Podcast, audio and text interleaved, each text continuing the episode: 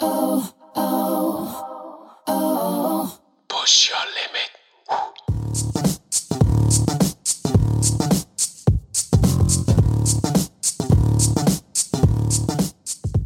Ohren auf für Push Your Limit, dem Podcast, in dem euch Freestyle Head Coach Elisabeth Niedereder Beine und mehr macht.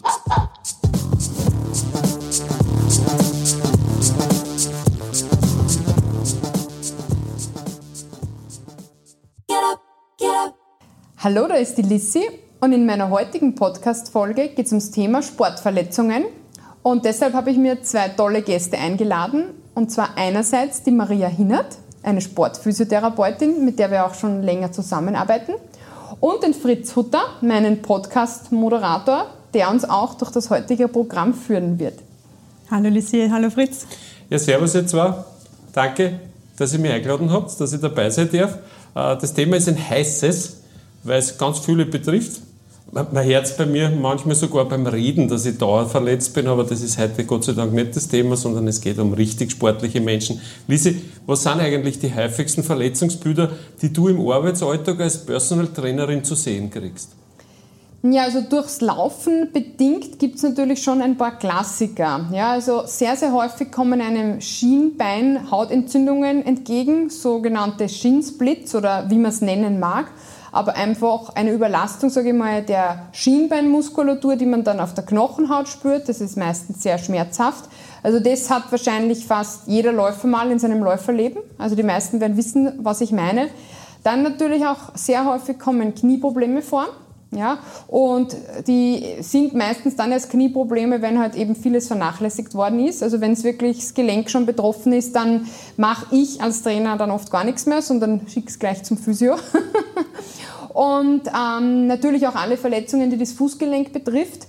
Äh, das würde ich sagen, sind so die drei Klassiker beim Laufen. Was natürlich auch oft vorkommt, ist beim Personal Training, dass ein äh, Kunde kommt, der schon eine Schulter-OP hatte oder eine Hüft-OP oder Einschränkungen äh, dahingehend.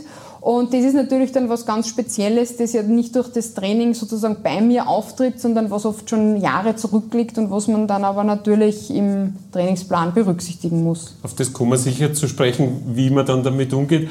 Äh, Maria, die Lisi hat schon einige aufgezählt. Deckt sich das so ein bisschen mit der Erfahrung aus deiner Praxis? Ja, absolut.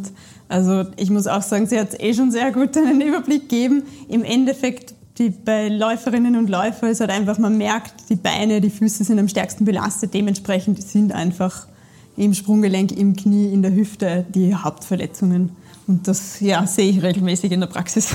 Ähm, Verletzungen klingen oft ähnlich, haben aber ganz unterschiedliche Ursachen. Die meisten Traumata, Verletzungen und Unfälle, die haben ja sogar manchmal zurückliegende Gründe, nicht? wo eine Vorbelastung da ist. Ja, also das muss man jetzt unterscheiden, weil im Austauschsport sind es meistens eher chronische Verletzungen und selten akute. Akute Verletzungen passieren eher bei Spielsportarten oder bei Sportarten, wo Sprints dabei sind. Also da gibt es so klassische Ziergerl, sagen wir, also so Muskelverletzungen, wo man sich wirklich bei der Bewegung dann den Muskel zerrt oder einreißt und so weiter.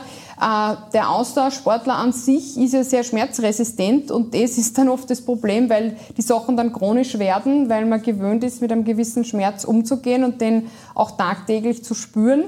Und äh, dahingehend sind natürlich chronische Verletzungen häufiger und äh, haben aber auch oft schon eine Vorgeschichte, das stimmt.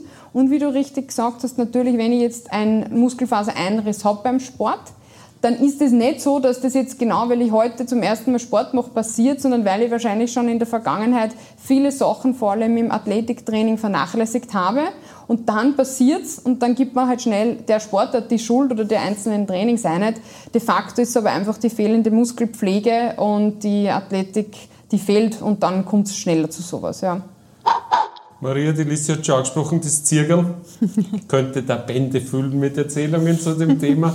Äh, wie schaut denn so der klassische Therapieverlauf? Vielleicht reden wir vom wirklich legendären Zirkel in der Wadenmuskulatur. Wie, was machst du da mit den Patienten, die dann gescheiterweise den Weg zu dir gefunden haben? Ja, gerade bei solchen Sachen, bei so akuten Sachen ist es, ist es schon schwierig, weil da ist eigentlich das Um und Auf am Anfang schon ein bisschen Ruhe geben, also gerade bei akuten Sachen. Aber nicht komplett pausieren, sondern im Idealfall wirklich gleich zur Physio gehen und halt schauen, dass man eine optimale Belastung findet. Das heißt, da geht es dann einfach darum, zum Beispiel ohne wirklich jetzt Belastung drauf zu bewegen, dass man einfach den Muskel im Bewegungsumfang geschmeidig haltet und schaut, dass das gut heilt. Aber bei so ganz akuten Sachen ist schon sehr dosiert das Starten. Aber man muss sagen, Gott sei Dank im Ausdauersport ist das eigentlich relativ selten. Also das sind eben, wie sie schon gesagt hat, diese chronischen Überlastungen sind das Um und Auf. Ich glaube, das macht 99 Prozent der Verletzungen. Also kann man eigentlich gar nicht Verletzung sagen, weil eben es ist eine Überlastungserscheinung, die dann irgendwann so weit ist, dass es nicht mehr weitergeht und man nicht mehr drüber trainieren kann. Ich möchte trotzdem lästig sein, weil du dich natürlich damit auskennst. Das klassische Wadelzirkel interessiert dann vielleicht vor allem mich. Ich bin Ballspieler ja. und, und du machst immer den gleichen Fehler. Du, du machst einen kleinen Muskelfaserriss äh, ja. oder eine kleine Zerrung, dann spürst du das nicht. Also zuerst spürst du das akut, dann spürst du das nicht. Wenn es da Ruhe gibst, dann fangst du natürlich viel zu früh wieder an. Ja. Bei mir sind es immer so drei Tage. Ja. Und dann kommt es zurück und dafür doppelt also grad, so hart. Ne? Ja, gerade bei Muskelverletzungen kommt es ein bisschen auf den Schweregrad auch an, wie, wie heftig das ist. Aber eben, das Um und Auf ist am Anfang ein bisschen auch eine Ruhe und dann muss man einfach wirklich in ein ordentliches Krafttraining reinkommen und das ist das, was die meisten einfach nicht machen. Die machen zwar Pause und sagen, okay, ich mache warte so lang, bis ich nichts mehr spüre, aber dann gehe ich normal wieder in meine Sportart rein und das funktioniert natürlich nicht, weil dann ist beim nächsten schnellen Antritt, den ich habe, habe ich genau das gleiche Problem wieder. Das heißt, das Um und Auf ist, dass ich dann schaue, Kraft aufzubauen. Lise, ist fast ein Stichwort wie geschafft für dich natürlich. Äh, Kraft aufbauen wieder aktiv werden. Aber Pause per se muss ja nicht Stillstand heißen. Nicht? Äh, man kann ja auch selbst, wenn die Maria sagt, jetzt gib mir ein paar Tage Ruhe, kann man ja trotzdem zu dir kommen und sagen, du, da müssen wir halt anderswo was trainieren. Wie, wie geht man Pausen an, wenn man ja. ein bisschen ruhelos ist? Also das ist grundsätzlich äh, korrekt. Man sollte auf keinen Fall einen Stillstand äh, er, ja, erzwingen oder erzielen sozusagen. Ich bin sogar der Meinung, dass jede Verletzung ein Ort Hilfeschrei vom Körper ist, dass er was anderes braucht. Ja, also ich muss jetzt wieder das Beispiel vom Läufer nehmen. Wenn einer nur läuft und vor allem viele Kilometer, nie Krafttraining macht, dann eine Verletzung hat und gezwungen ist, mehr Krafttraining zu machen, äh, habe ich oft das Gefühl, dass das eigentlich das wäre, was ihm vorher schon gefehlt hat und der Körper fordert es auf einem anderen Weg ein. Ich meine, das hört jetzt ein bisschen esoterisch an, aber ist immer ein bisschen dabei, die Esoterik, na Spaß, aber ähm, das ist schon, äh, glaube ich, ein wichtiger Grund, dass einerseits, dass man die Zeit dann nutzt, aber dass man auch daraus lernt und sagt, ich mache das jetzt nicht nur während der Verletzungsphase, sondern ich baue das dann in Zukunft auch in meinen Trainingsalltag ein. Und was ich zum Beispiel gerne mache, ist, angenommen, die Person hat sich jetzt beim Laufen oder beim Sprinten verletzt, dann gibt es ja sehr viele andere Sportarten, egal ob das jetzt Ausdauer ist, wenn die Person eher im Ausdauerbereich ist, und oder dann Kraft, Sensomotoriktraining, äh, wenn es geht natürlich auch oft Beweglichkeitstraining, weil man sollte dann schon analysieren, wie ist es zu der Verletzung kommen. Und das ist der Grund, warum ich die, die betroffenen Personen dann zu Maria äh, schicke die mir dann sagt, was ihrer Meinung nach äh, wichtig wäre. Das deckt sie dann meistens eh auch mit meinem Gefühl, aber mir ist lieber sie, äh, äh, gibt mir da die professionelle Meinung und dann gibt es so eine Art Therapieplan, der dann halt bei mir umgesetzt wird. Also wenn die Person zum Beispiel unbedingt mehr Krafttraining für die Oberschenkelmuskulatur braucht, dann sagt man das die Maria. Und die Person kommt dann zu mir und wir arbeiten dann wirklich im Hypertrophiebereich für die Oberschenkelmuskulatur. Jetzt nur um ein Beispiel zu nennen. Ja. Das Ziel ist immer Genesung. Das Ziel ist immer Schmerzfreiheit. Das Ziel ist aber Sportfähigkeit, Bewegungsfähigkeit. Äh, wenn wir drei über sowas reden, dann geht es darum, dass man die Leute wieder so hinstellt, dass sie wieder ihr Hobby, ihre Leidenschaft oder auch bei manchen, wie es bei dir als aktive Athletin war, äh, ihren Beruf wieder ausüben kann. Völlige Genesung ist ein, ist ein großes Wort. Bleibt nicht trotzdem immer wieder irgendwie ein bisschen was zurück bei jeder Verletzung, Maria? Ja, eigentlich schon sehr oft, muss man einfach sagen.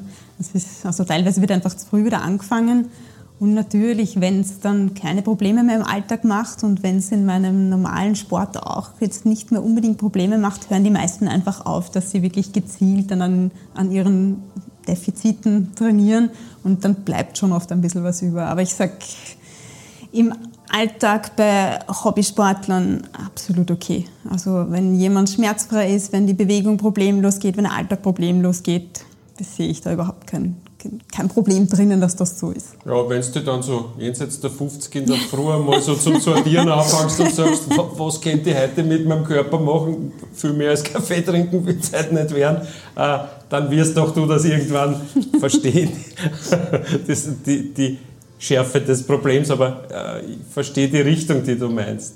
Aber ich glaube, es ist nie zu spät dran zu arbeiten. Also ich finde, das ist was ganz was Wichtiges. Wenn es mir im Moment nicht, das ist schon auch ein Thema, das ich in der Praxis oft sehe, die Priorität verschwindet dann halt einfach und dann bleiben die Leute nicht bei der Stange. Aber wenn man das dann zum Beispiel mit 50, wo ich dann sage, naja, das passt nicht so ganz, dann ist auch da nicht so spät dran zu arbeiten und zu versuchen, das zu verbessern. Danke für den Reminder. Mir geht es ja nach jeder äh, Podcast-Aufnahme mit der Liste so, dass ich da also top motiviert bei der Tier ausgehe. Und du mit deinen 49 musst eh keine Sorgen machen. Mit meinen, mit meinen jahrelangen 49. Äh, Lise, Stichwort Verhindern von Verletzungen, Verhindern von einer wiederholten Verletzung oder grundsätzliches Verhindern von zum Beispiel Sprunggelenksverletzungen bei Läufern.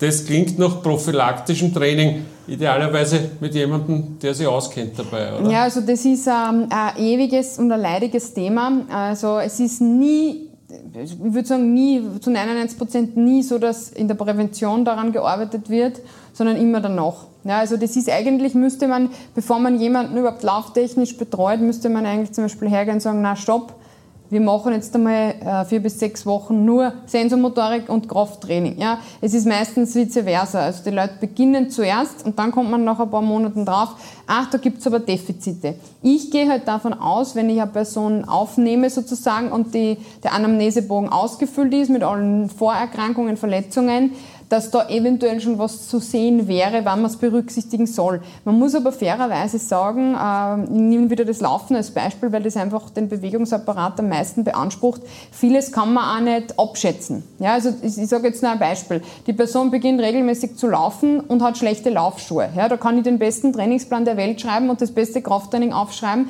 Wenn die Schuhe nicht passen oder dann zum Beispiel der Untergrund nicht passt oder die Regenerationsphasen nicht passen, das kann man halt nicht vorhersehen. Ja?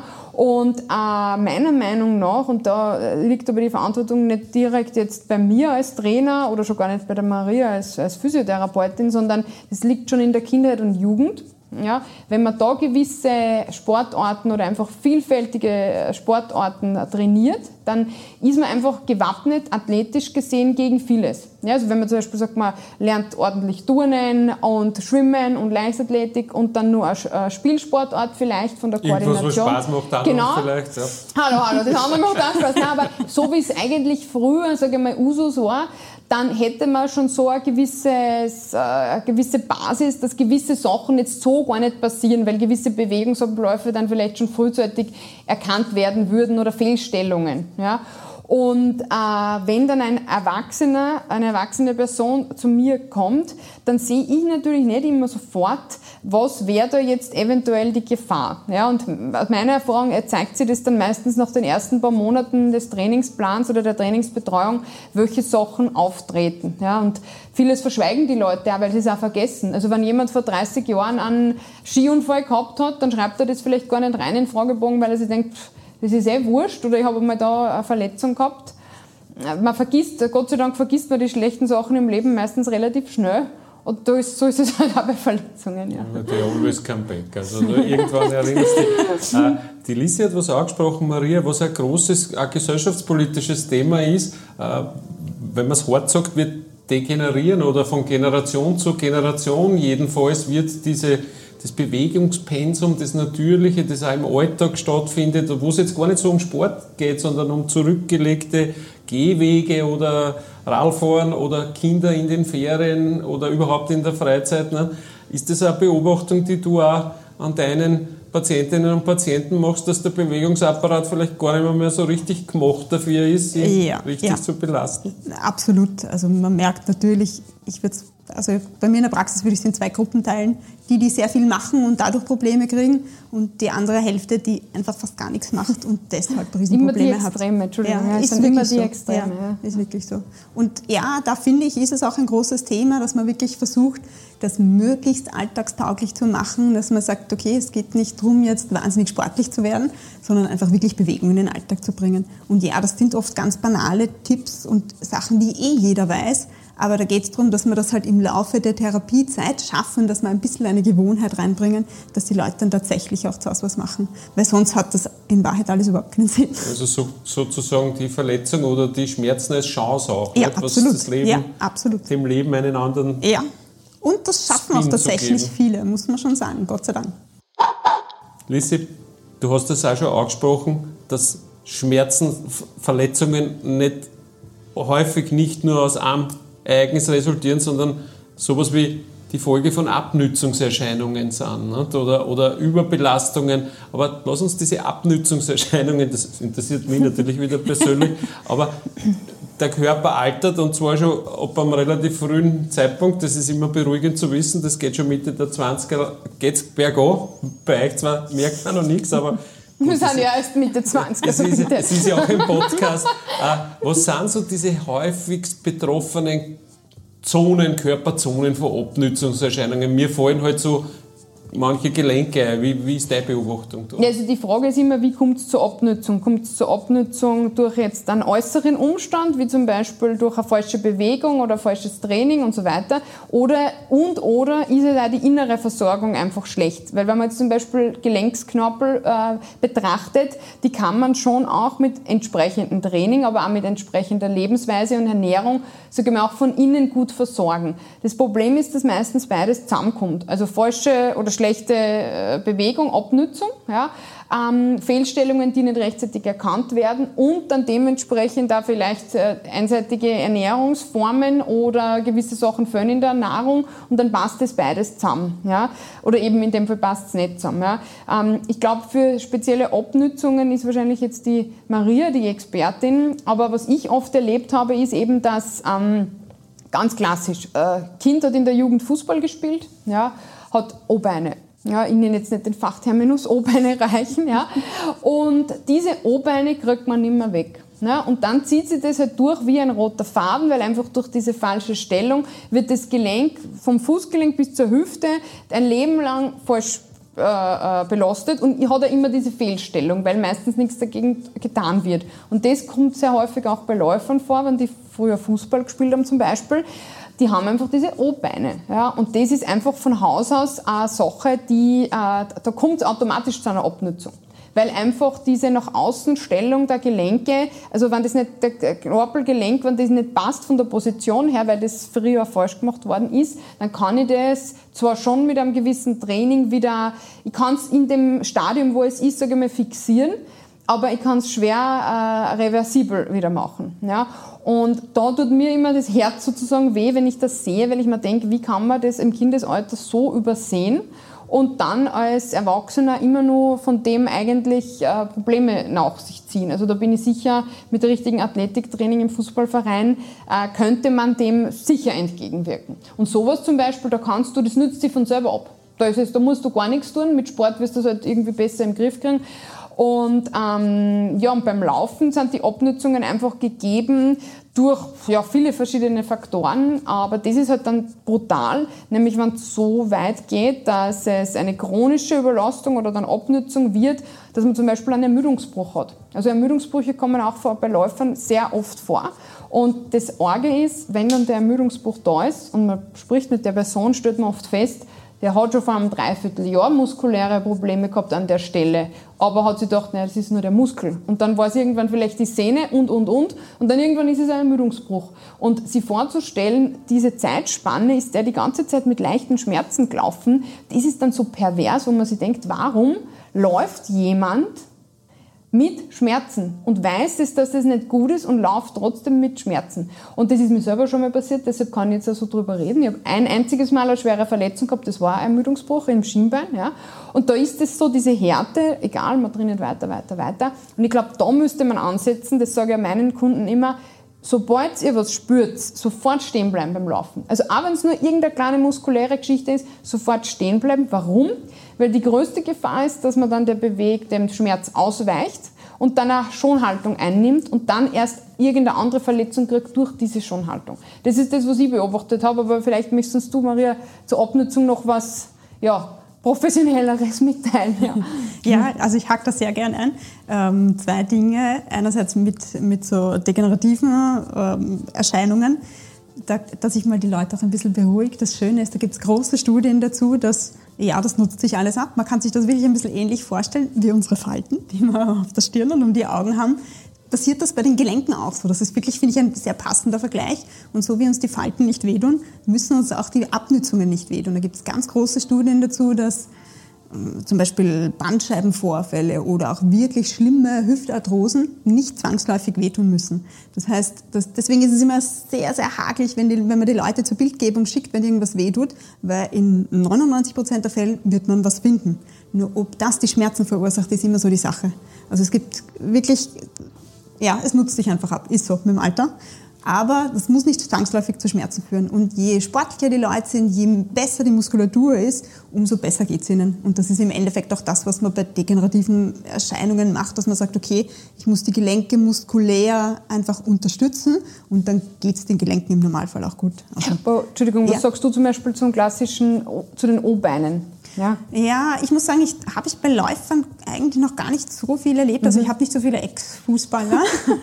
ich habe eigentlich viel mehr klassisch eben die X-Bein-Läufer, weil bei mir sehr viele Frauen ah, dabei sind. Oft war, ja, stimmt, genau. Und da ich, kann man Gott sei Dank schon bei sehr vielen wirklich muskulär dagegen arbeiten. Also da arbeite ich wirklich mit vielen dann auch am, am Laufstil und an der Kraft und da lässt sich schon was machen. Bei X-Beinen jetzt, oder? Ja, ja tendenziell stimmt, ja. auch mhm. bei O-Beinen, aber natürlich, wenn das seit der Kindheit an ist, ja, das ist schwierig, das ist so fixiert.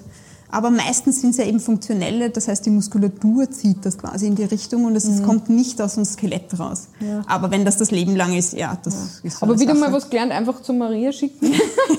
die korrigiert die O-Beine. Okay. Wie gesagt, bei den O-Beinen glaube ich mhm. tendenziell ein bisschen schwieriger. Bei den X-Beinen, das ist oft wirklich ein großes muskuläres Problem. Und das ist bei Frauen sehr häufig beim Laufen. Wobei, ich teile deine Beobachtung, was die die O-Beine betrifft. Das ist ja so ein bisschen ein Generationsthema. Ich kenne ganz viele Ex-Kicker, die O-Viers haben, O-Beine, Entschuldigung, O-Beine haben und die dann den, mit dem Fußball aufgehört haben, ja. aber gut beieinander sind und waren und sie dann zum Beispiel dem Laufen verschrieben haben und dann Probleme gekriegt haben, die ja. es vorher in 20er Kicken nie gehabt haben, weil das ja durchaus auch immer wieder je, je tiefer die Liga, desto länger die Pausen wären zwischen den Läufen. Und da, da hast du dann eine neue Qualität. Ich glaube, das ist das, äh, was du aussprichst. Machen wir es machen vielleicht ein bisschen konkreter an einem Beispiel, Lisi. Ähm, du hast eine ambitionierte Freizeitsportlerin und die läuft Strecken von 10 Kilometern glaube ich, ist so ein Ziel ja für jeden irgendwie. Das ist schon ein bisschen was, wenn du dich anstrengen willst und das ist irrsinnig viel am Anfang und, und für die Leute, die mehr gewohnt sind, ist es immer trotzdem eine brauchbare Einheit. Äh, da kommt aber vorher auch noch was, oder? Rennt man einfach los, wenn man sagt, ich mache jetzt einen Zehner. Tja. Ich rede jetzt vom Aufwärmen. Ja, ja, nein, das, das habe ich schon verstanden. ähm, also grundsätzlich, das Aufwärmen ist sicher auch so ein bisschen stiefmütterlich behandelt äh, worden oder wird so behandelt.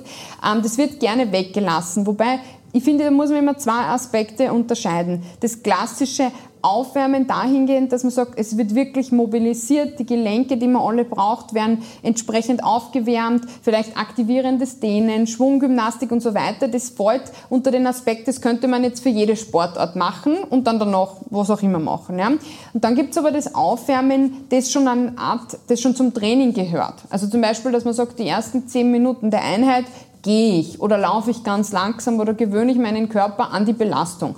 Und da werden bei beiden Sachen Fehler gemacht. Also es wird beides nicht gemacht meistens, ja. Und das wäre ganz wichtig. Also einfach gesagt, wenn ich keine Zeit habe zum Mobilisieren, sollte man zumindest die ersten fünf bis zehn Minuten vom Training äh, gönnen, dass ich sage, ich beginne wirklich langsam. Ich gehe auch sehr oft weg beim Laufen, ja, damit der ganze Kopf und Körper mal alles reinkommt. Das ist das Minimum. Also immer locker beginnen, sei es jetzt zügiges Gehen, ganz langsames Laufen. Die ersten zehn Minuten Minimum müssen immer locker sein, dass der Körper reinkommt. Das gilt für andere Ausdauersporten, Ausdauersportarten auch. Ja. Noch besser wäre es allerdings, wenn ich vor diesem lockeren Beginnen eben hergehe und sage, welche Gelenke werde ich beanspruchen. Ja, vor allem die gehören einmal mobilisiert. Also das sind jetzt Fußkreisen, Kniekreisen, Hüftkreisen, diese Klassiker, diese Oldschool-Geschichten, die man früher im Turnunterricht gemacht hat. Und was ich aber dann auch immer finde, dass aufgewärmt gehört, auch wenn man es nicht auf den ersten Blick braucht, der Oberkörper, die Arme, Schultern, äh, Wirbelsäule natürlich, weil jetzt zum Beispiel ganz klassisch das Laufen, aber beim Schwimmen natürlich sowieso oder beim Radfahren, es ist ja trotzdem eine Ganzkörperbewegung. Und selbst beim Radfahren durchs Aufstützen bin ich auch belastet im Oberkörper. Ja? Also das Beste wäre, eine Ganzkörpermobilisation zu machen, wirklich von Kopf bis Fuß. Ja? Also Gelenkskreisen, dass einfach die Gelenke gut versorgt werden und dann noch entsprechend äh, zu beginnen bei der Trainingseinheit selber wirklich halt locker beginnen. Ja, und das schreibe ich meinen Läufern immer am Plan und den, den Triathleten und Radfahrern. Diese Mobilisation, muss ich ganz ehrlich sagen, schreibe ich persönlich nicht dazu, weil dann oft das Argument auch kommt, ah, dann dauert die Einheit aber, was weiß ich, so und so lang. Das ist ein bisschen die Eigenverantwortung, wobei wahrscheinlich, Maria, du bist dann du wieder die Anlaufstelle ich sollte es wahrscheinlich auch dazu schreiben, weil das denen schreibe ich nachher auch dazu. Ja, ähm, ja das ist aber, finde ich, auch schon ein bisschen Eigenverantwortung. Ja, aber ja, ja, es ist definitiv so, alles, was nicht im Plan steht, wird nicht gemacht. Das ist fix. Aber ich finde, also ich, das ist das mit der Alltagstauglichkeit wieder ein bisschen. Es kommt natürlich immer darauf an, was die Leute für Ziele haben. Aber gerade wenn ich jetzt zu der Anfängerin zurückgehe, die ist dann wahrscheinlich schon abgeschreckt, wenn das Vorbereiten aufs Laufen schon fünf bis zehn Minuten dauert. Und sagen wir, das ist eine berufstätige Frau mit Kindern, die sagt, ich habe aber nur die eine Stunde Zeit, mehr geht sich nicht aus. Dann finde ich auch, ist das Um und Auf langsam loslaufen, das passt. Das ist das Wichtigste. Mal langsam reinkommen und das Mobilisieren. Ja, das, also ich würde es bei intensiven Einheiten, da würde ich mehr drauf schauen. Bei den lockeren finde ich es okay, wenn man es weglässt. Ihr, ihr sagt es beide sehr charmant und sehr verträglich. Hier erlaubt man da ein bisschen einen raueren an, Ton anzuschlagen. Äh, Rennen ist nicht das einzige Aufwärmen, das man fürs Rennen braucht, mhm. Ne? Also ja. das ist ein großer Irrglaube. Alle die Ausdauersportarten, die jetzt vom Bewegungsablauf zyklisch und, und, und technisch, wenn mal halbwegs beherrscht, machbar sind, die, die glauben halt einfach nur, ich renne eh. Ne? Oder ich fahre eh Radl. Ich glaube, das ist nur häufiger. Ne? Mhm. Also mein Schmäh beim Radfahren ist halt, wenn ich die Runde äh, vom 9. Bezirk weg Wien verlasse, solange ich nur in Wien bin, fahre ich leicht mit leichter, lockerer Frequenz. Das sind dann so sieben, acht Minuten und dann, mhm. dann habe ich das Gefühl, dass ich, wenn man ausnahmsweise dann noch ist, dass ich auch schneller gehe. Aber das ist eh gescheit, weil was ich auf dem Donaukanal sehe, kommt es mir genau umgekehrt vor. du, äh, das Dehnen, habt ihr beide angesprochen. Ähm, Maria, lass uns jetzt einmal dich beginnen was kann denen eigentlich? Diese Frage ist nämlich, äh, glaube ich, eine sehr alte, seit man das erste Mal über das Dehnen, in welcher Intensität und zu welchem Zeitpunkt da überhaupt äh, nachgedacht hat. Was passiert beim Dehnen oder passiert überhaupt was beim Dehnen? Ja, in Wahrheit muss man sagen, es ist nach wie vor eigentlich nicht klar, was genau passiert und es gibt nach wie vor immer wieder neue Studien, die sich auch gegenseitig widersprechen. Also es ist ein schwieriges Thema, definitiv. Ähm, ich mache es im Moment so in der Praxis, dass ich den Leuten sage, sie sollen bitte, wenn nach der Einheit dehnen, nicht davor. Davor lasse ich sie nur dehnen, wenn es irgendwo ein grobes Defizit gibt. Also wenn ich weiß zum Beispiel, jemand hat in der rechten Wade zum Beispiel, da zieht immer die Macht total zu, dann ist es absolut okay, okay, die auch vor dem Laufen mal zu dehnen aber dann eben locker zu starten, damit wieder ein bisschen Spannung in die Muskulatur reinkommt. Aber sonst prinzipiell nach der Einheit und das Ziel wäre, dass man in die Dehnposition so reingeht, dass man ein angenehmes Dehngefühl hat, also nicht mit aller Kraft rein. Ich habe es nämlich leider tatsächlich immer wieder, dass sich Leute beim Dehnen verletzen, also auch das gibt's. Das heißt wirklich mit, mit Gefühl das Ganze ein bisschen und ich würde sagen, von der, von der Dauer her auch, dass man es haltet, dass das Dehngefühl äh, ein bisschen nachlässt. Also, dass man das Gefühl hat, okay, der Muskel wird wirklich ein bisschen lockerer, ein bisschen weicher. Das sollte eigentlich das Ziel dran sein. Und sich halt wirklich auf die Muskeln konzentrieren, die man vorher ordentlich beansprucht hat. Damit man eben auch da wieder das halt zeiteffizient macht. Apropos Gefühle, greifen wir gerade unbewusst aufs Wadel die ganze Zeit, während du sprichst, muss jetzt aufhören damit. Gefühl, Lisi.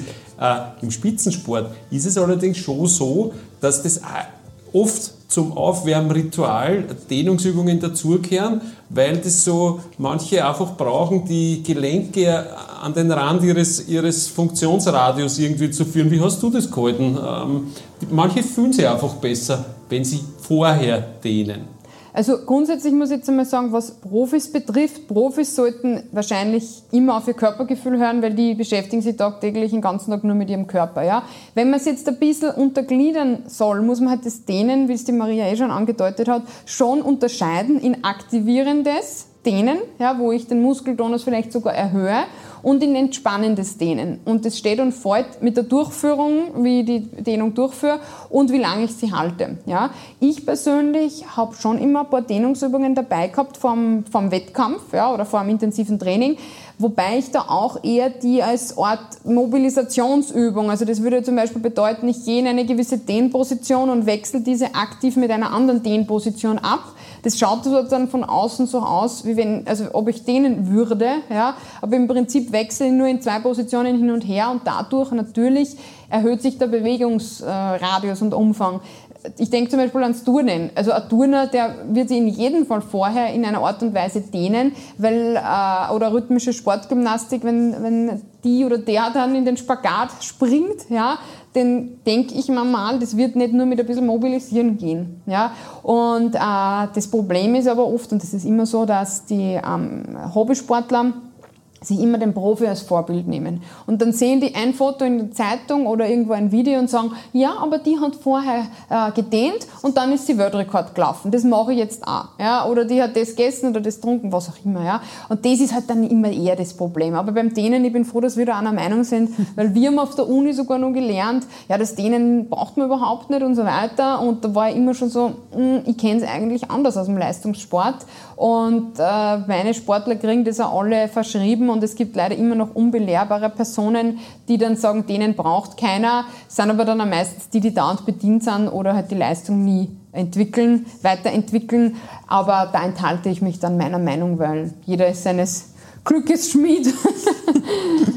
Wo ich mir deiner Meinung relativ sicher bin, ist, dass du sagst, äh, es ist nicht mit Aufwärmen, Trainieren und nachher Bier trinken ich sage immer wieder, wenn ich da was sagen darf, getan, sondern es ist, die, Reihenfolge ist aufwärmen, trainieren und dann kommt nur was, die Nachbearbeitung, die physische Nachbearbeitung des Trainings. Worum geht es dabei?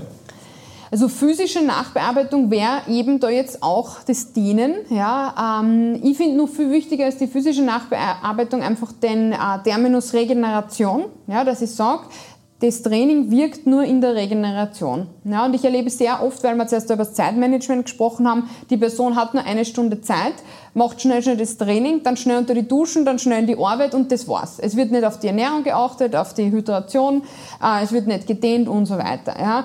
Und diese Nachbereitung macht dann eigentlich die Wirkung des Trainings aus. Nur da muss man auch wirklich ganz, ganz fairerweise sagen, ich kann nicht einem Hobbysportler äh, auferlegen, dass er nachher noch eine halbe Stunde Nachbereitung macht, ja, weil die Zeit hat meistens keiner. Ja. Ein Profi würde das auf jeden Fall nahelegen, dass er dehnt und sich entspannt nachher und da oder zum Physio geht oder zum Masseur oder in die Sauna. Aber das ähm, wird der Hobbysportler so in seinem Alltag nur schwer unterbringen. Wenn er es aber zelebriert, seinen Sport, und ich mhm. habe einige deiner Kundinnen und Kunden kennengelernt und die zelebrieren die Arbeit mit dir, sicher auch mit dir, Maria, du kennst das, also man, man wirbt Vertrauen als, als Physio und als Trainerin. Sag mir trotzdem, diese Laufanfängerin, leicht fortgeschrittene, die ihren Zehner gerannt ist, vielleicht war es Samstagnachmittag, was könnt ihr nachher machen, was machbar ist, quantitativ machbar ist und was ihr aber besser tät als nichts tun? Also grundsätzlich wäre wichtig, genauso wie beim Aufwärmen, dass auch ein Abwärmen erfolgt. Also dass die Person, wenn man jetzt sagt, fünf bis zehn Minuten locker, dann das eigentliche Training, dass sie am Schluss der Einheit auch wieder auf dieses Cooldown achtet. Ja, das wäre zum Beispiel fünf Minuten lockeres Auslaufen. Ja, dann meiner Meinung nach, wenn es ein 10 Kilometer Dauerlauf ist, der locker ist, kann sofort die Dehnung erfolgen. Ja, also dann sollte sie zum Beispiel, sage ich mal, fünf bis zehn Minuten, das ist eh schon äh, Dings, dehnen, während des Dehnens schon ein paar Schlucke trinken, am besten ein isotonisches Getränk oder je nachdem, wie lang die, die Einheit war.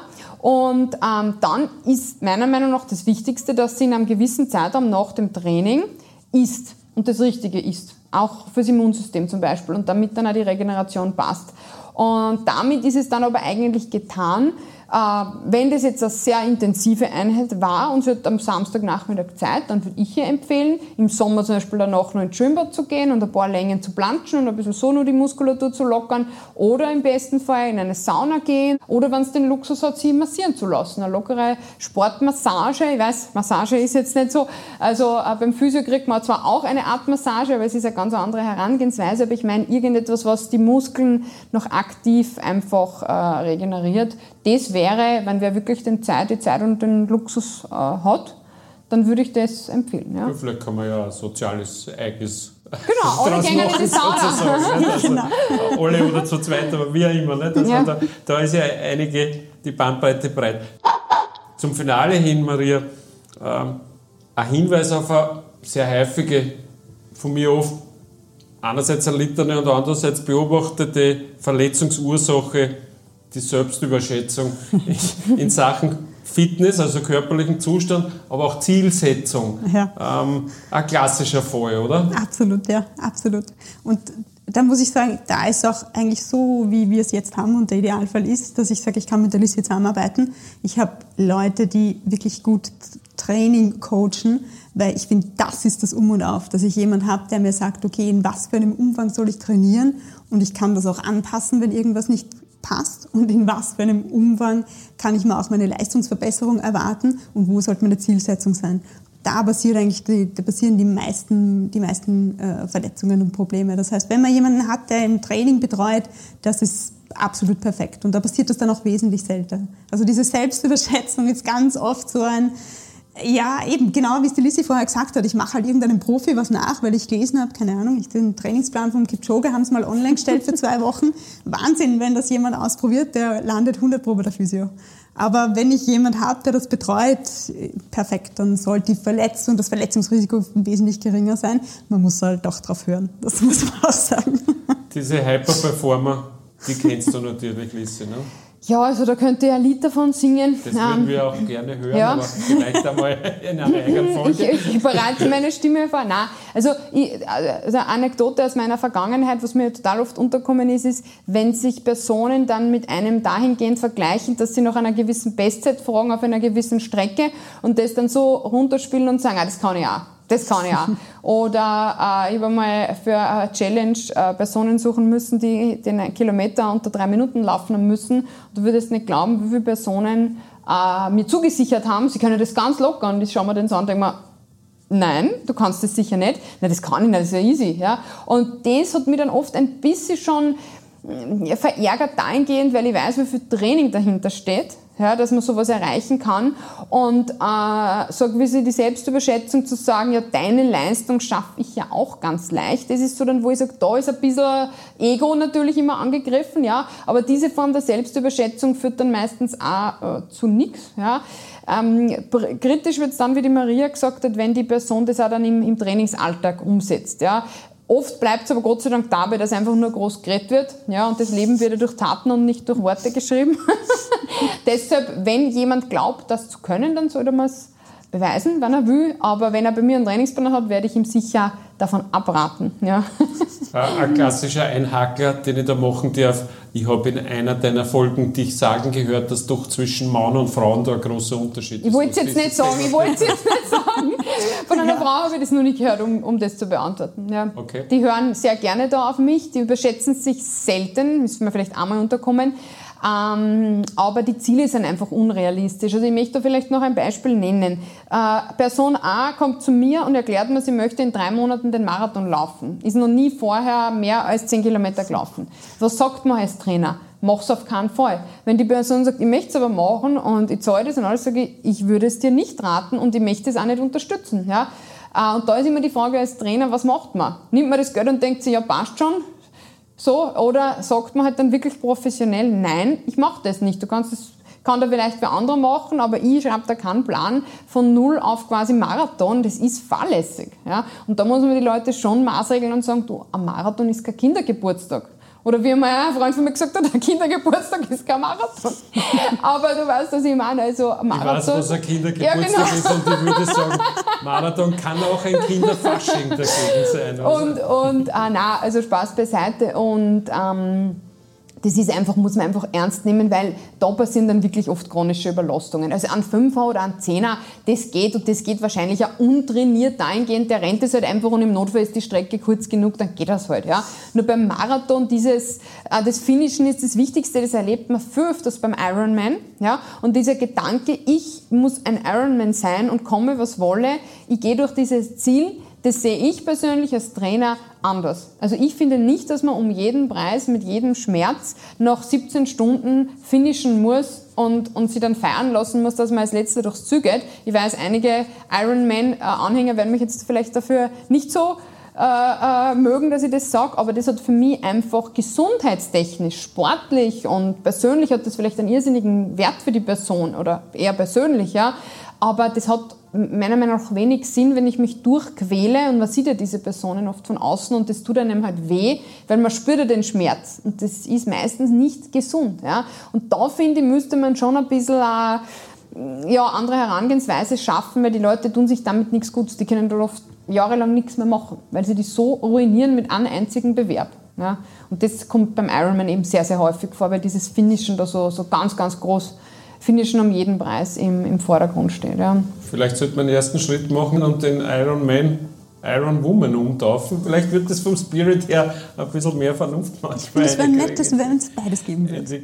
Ja, oder man könnte ja als Veranstalter hergehen und sagen, es gibt zum Beispiel auch bei den Trailläufen oder bei den Bergmarathons gibt es Cut-off-Zeiten und wenn du bei einem gewissen Punkt nicht, also wenn du bei so einem Kontrollpunkt nicht eine gewisse Zeit hast, dann wirst du ausgeschieden. Das ist ein Sicherheitsrisiko. Ja? Das ist natürlich am Berg was anderes, aber wenn du den ersten Punkt nicht nach spätestens zwei Stunden zum Beispiel erreichst, bist du aus dem Rennen. Warum? Weil die die Leute schützen wollen, dass sie dann vielleicht nach fünf, sechs Stunden irgendwo runterfallen oder im Geröll ausrutschen oder sie wedern, weil es keinen Sinn macht. Ja? Da steht halt die Sicherheit im Vordergrund. Ja? Und das ist vielleicht auch eine Überlegungs, Überlegung, dass man sagt, gewisse Bewerbe haben einfach dann die Cut-off-Zeit früher. Ja? Aber das ist jetzt nur meine Meinung. Ja, ja ist sicher ein Gedanke, der, der greifen könnte. Könnte allerdings auch passieren, dass dann nur mehr Power überpowered wird und da ja nicht. Ja, aber wenn es aus so ist, ist es aus. Ja. Wins for Life ja. uh, Run nicht? Mhm. Mit, dem, mit dem Auto, das die einholt, das ist ja schon sehr drastisch. Und wenn du dann die Bilder siehst, wie die dann nur kämpfen ums Leben, weil sie schon das Auto hinter sich fast spüren, bin mir nicht sicher, ob sie gerade dann da auf die letzten 500 Meter nur die meisten so richtig übernehmen. Nicht? Aber da also haben sie die Distanz dann eh gekürzt. Ich glaube, nach den ersten paar Jahren haben sie dann gesagt, das Auto fährt schneller und dann sind gewisse Distanzen gar nicht mehr möglich gewesen, weil die ersten Jahre ja, ist ja fast jeder relativ schnell mit 20 Kilometer gerannt, der vorher vielleicht das noch gar nicht gerannt ist. Also das mhm. haben sie jetzt eh geändert, Gott sei Dank. Ja. Spannender Exkurs mit euch beiden, äh, weil man sich ja ich spreche jetzt für unsere potenziellen Hörerinnen und Hörer, ich erwische mich da bei jedem zweiten Satz von euch, was heißt jeden zweiten, also mindestens bei jedem zweiten Satz selber, was das Thema zu früh anfangen, was das Thema Schmerzen übergehen äh, und was das Thema Selbstüberschätzung betrifft, finde ich mich wieder, denke, das wird vielen unserer Hörerinnen und Hörer so gehen. Vielen herzlichen Dank für eure Expertise und für diesen lässigen Weg, uns die näher zu bringen, weil das ist nicht immer leicht, jemandem zu sagen, wie er auf sich schauen soll. Danke auch nochmal an die Maria, dass du dir extra Zeit genommen hast. Ja. Und äh, ja, und Fritz natürlich dir danke für die tolle Moderation und ich hoffe, ich darf euch wieder mal begrüßen, also dich sicher, aber auch die Maria in einer weiteren Folge. Danke ja. auch, war schön mit dabei zu sein. Kommen wir gern wieder her. Ja, absolut. Bis bald. Und während Lissy wieder ans Werk zischt, noch ein Hinweis. Wenn ihr mehr über das umfassende Angebot von TreeStyle, etwa in Sachen Trainingsplanung, Leistungsdiagnostik, Lauf-, Schwimm- und Biketechnik, die Gruppenkurse oder die beliebten Treestyle-Camps erfahren wollt, dann besucht doch unter www.treestyle.at unsere Homepage. Alles über das innovative Aus- und Weiterbildungsprogramm und die Kurz- und Diplomlehrgänge zum Beispiel für angehende Trainerinnen und Trainer erfahrt ihr via www.treestyle-academy.at. Produziert und gestaltet wurde dieser Podcast in der Content Manufaktur von Fritz Hutter. Info und Kontakt via www.fritzhutter.com.